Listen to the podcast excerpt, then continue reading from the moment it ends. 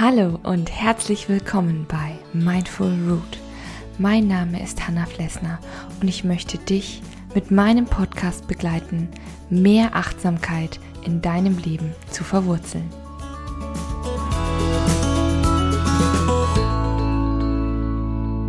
Hallo und herzlich willkommen zu einer neuen Folge von Mindful Root. Ich denke, du hörst es schon an diesen ersten Sätzen. Mich hat Corona erwischt.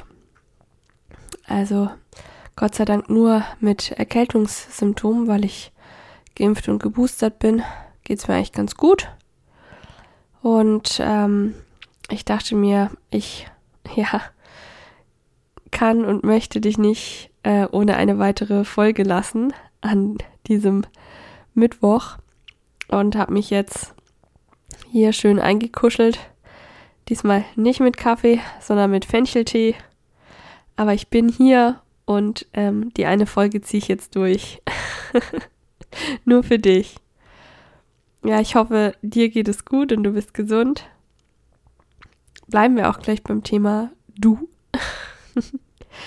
Denn wenn man erkrankt, weiß nicht, wie es dir geht, dann hat man ja auch oft Zeit, über viele Dinge nachzudenken. Und so geht es mir gerade auch wieder.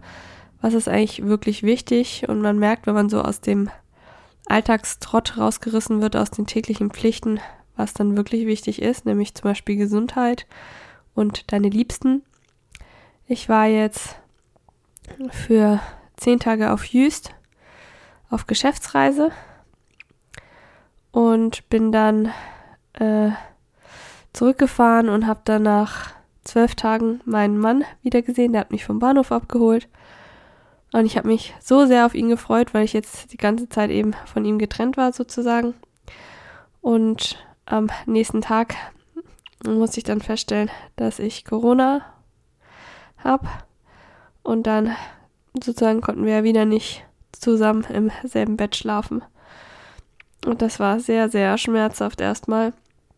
Und ja, man kommt dann einfach viel ins Grübeln. Deswegen geht es auch in dieser heutigen Folge daran, was kannst du für dich tun, damit du aus Grübeleien rauskommst, aus Angstgedanken rauskommst und dass du stattdessen mehr Selbstliebe praktizierst.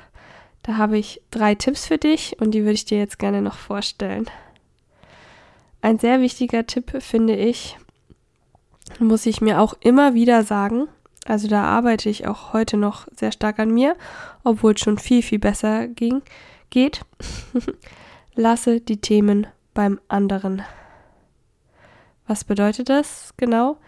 Ich habe früher immer, wenn Leute sich irgendwie vielleicht mal nicht so fröhlich verhalten haben wie sonst oder schweigsamer waren oder vielleicht verärgert, habe ich das immer sofort alles auf mich bezogen und mich dafür auch verantwortlich gemacht. Ich habe mich für das für den Gemütszustand, für die Emotionen, für die Laune anderer verantwortlich gefühlt. Und das war ganz egal, ob das ähm, mein Partner war oder meine Familie, meine Kollegen und Kolleginnen.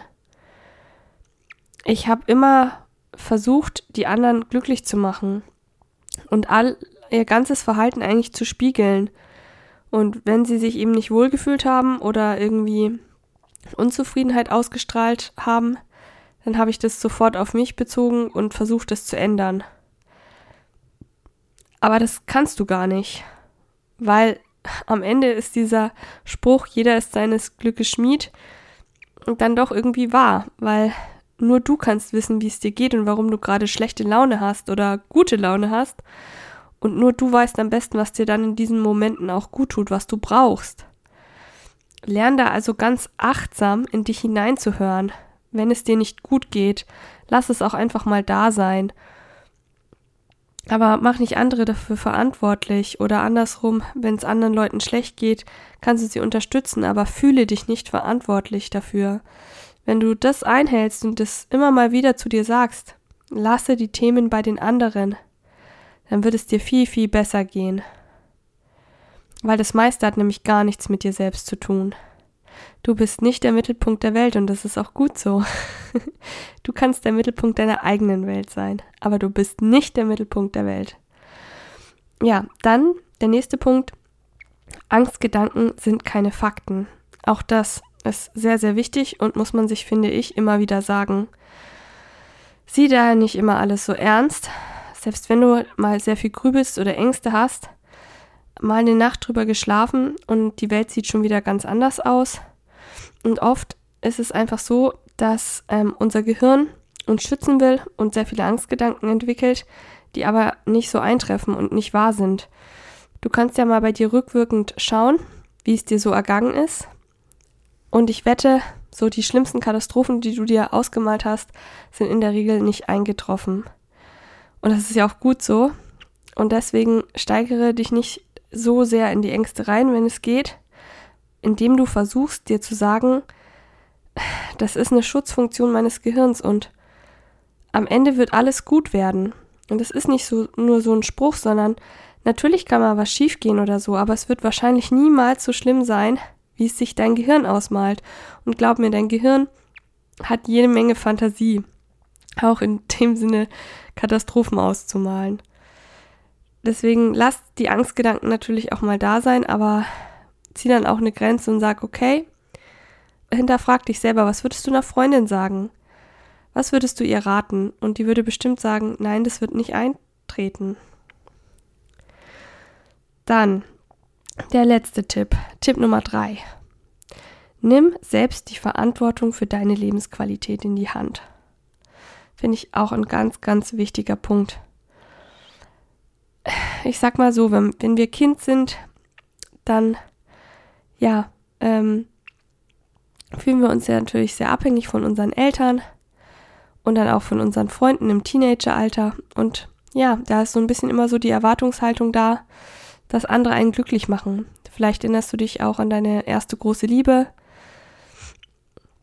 Man hat einfach so Erwartungen daran, dass die einen dann glücklich macht und dass die Beziehung einem glücklich macht. Natürlich können einen andere oder können andere Menschen dazu beitragen, dass du glücklich bist.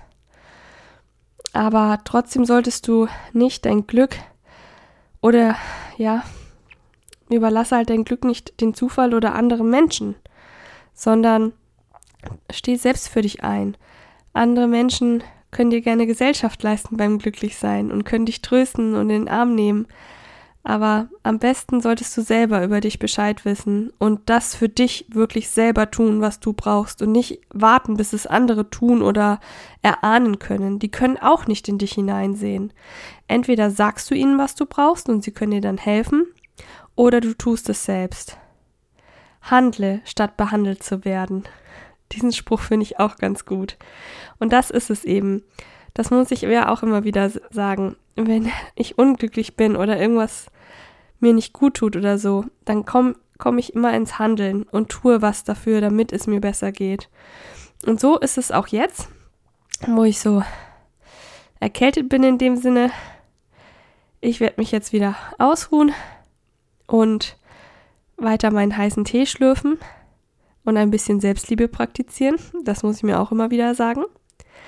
Und das wünsche ich dir natürlich auch.